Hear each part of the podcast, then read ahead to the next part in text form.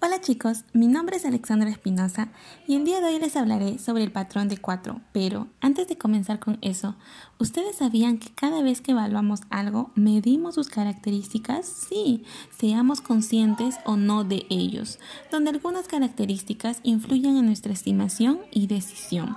Pues bien, para tomar una decisión siempre influye los resultados de alguna posibilidad, es decir, cuanto más probabilidad esperada tenga un resultado, tendrá mayor relevancia para nosotros. De aquí podemos sacar el principio de la expectativa, que consiste en asignarle valor o importancia a los resultados. Fue utilizado por Bernoulli, quien aplicó el valor psicológico que se le da a los resultados. Sin embargo, este principio no describe lo que pensamos en relación a las probabilidades que implicaría algún posible riesgo.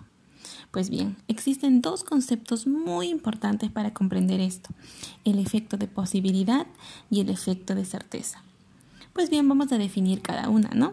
El primero consiste en que generalmente se sobreestima resultados que son muy poco probables de suceder.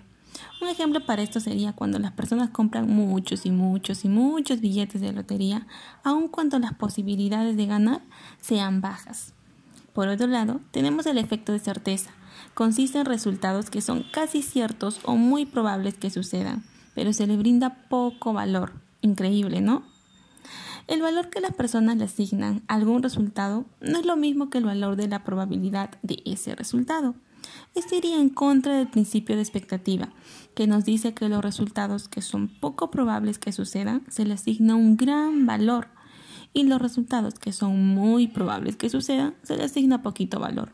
Por lo tanto, si queremos tomar una decisión y ser racional con ello, entonces tenemos que atenernos al principio de expectativa. Por otro lado, von Neumann y Morgenstern, con su teoría de la utilidad esperada, demostraron que cualquier valor que se le dará a resultados inciertos o poco probables conduciría a inconsistencias, donde el individuo siempre preferirá alternativas que se considere más útil. Es decir, cada elección se caracteriza por maximizar el valor esperado. Un datito extra y curioso tenemos en las paradojas de Alaís. ¿Qué es esto? Un día se celebró en París, en 1953, un encuentro para discutir sobre la economía de riesgo. Estuvieron economistas muy importantes de la época, y ahí se encontraba nuestro amigo Maurice Alaís, uno de los organizadores de este encuentro. Alaís tenía como objetivo demostrar que los invitados vulneraban la teoría de la utilidad esperada y la elección racional. Él se preguntó, ¿y ahora cómo logró esto? Pues bien, a través de un ejemplo que consistía en dos alternativas. En la alternativa A les propuso que tienes el 61% de ganar 520 mil dólares o 63% de ganar 500 mil dólares. Y en la alternativa B tienes el 98% de ganar 520 mil dólares o el 100% de ganar 500 mil dólares. Si seguimos la idea de la teoría de la utilidad esperada, entonces sabemos que debemos elegir la opción que se caracterice por maximizar el valor esperado. Sin embargo, adivinen qué. La mayoría eligió las opciones que vulneraban la elección racional y la teoría de la utilidad. Se demostró que esta teoría no es realmente aplicada. Sin embargo, muchos ignoraron el problema planteado por Alaís.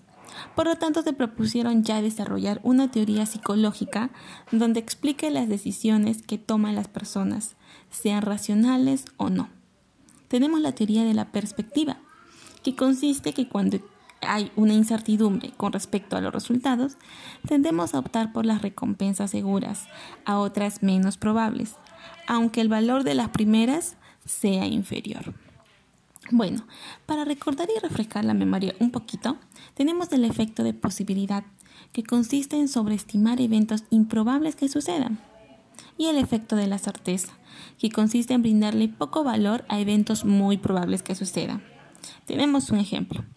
El caso de recibir una herencia, un evento poco probable, pero cuando centramos nuestra atención en eso, entonces le damos más peso de lo que merece su probabilidad. También tenemos en los accidentes aéreos. Nos dicen que es poco probable que suceda a comparación de accidentes de tránsito, pero cuando le damos nuestra atención a eso, eh, a ese evento, nuestra preocupación aumenta considerablemente. La preocupación no es proporcional a la probabilidad de amenaza.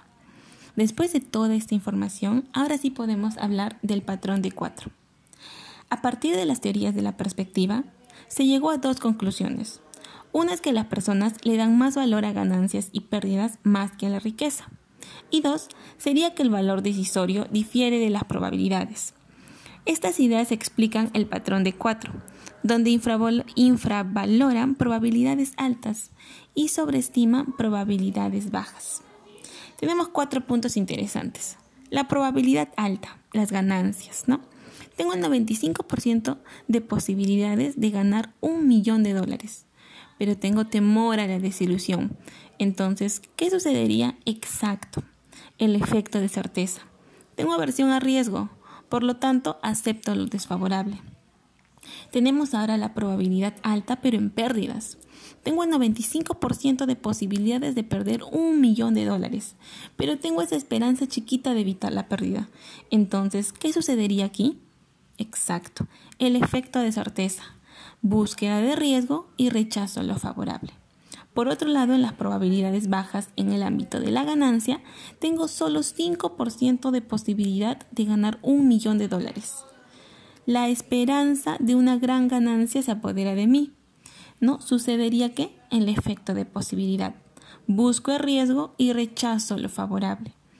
Y ahora, en probabilidades bajas, pero en pérdidas, tengo el 5% de posibilidades de perder un millón de dólares pero tengo temor a perder. ¿Qué sucede? El efecto de posibilidad, aversión a riesgo y acepto lo desfavorable. Por último, lo que más llamó la atención fue la probabilidad alta en el ámbito de las pérdidas, ya que esto lo vemos muy a menudo. Cuando sabemos que las probabilidades son muy bajas para ganar, pero aceptamos que la pérdida es muy difícil, se realiza acciones por una pequeña esperanza pero se empeoran aún más las cosas. Un ejemplo de esto sería en las empresas, ¿no? Estas tienen pocas acciones, supongamos, el cual se sabe que ya no va a salvar la situación, pero se invierte lo poquito que les queda, aún sabiendo que la competencia ya tiene la victoria en sus manos. Por último, la sobreestimación sistemática de resultados improbables vendría a ser un acumulado de todo lo mencionado un aspecto de la toma de decisiones de carácter intuitivo nos conduce a resultados no deseables. Bueno chicos, espero que esta información que les brindé sea de gran utilidad para todos ustedes. Muchas gracias, adiós.